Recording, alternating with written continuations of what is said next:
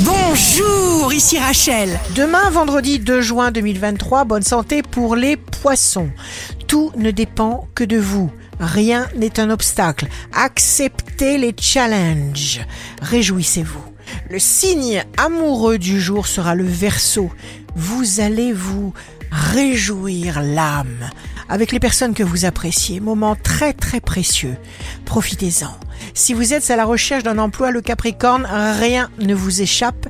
Vous voulez vous stabiliser, vous sentir en sécurité, grandir. C'est votre grande source de satisfaction. Le signe fort du jour sera la Vierge. Des choix s'imposent. Fiez-vous à votre savoir-faire.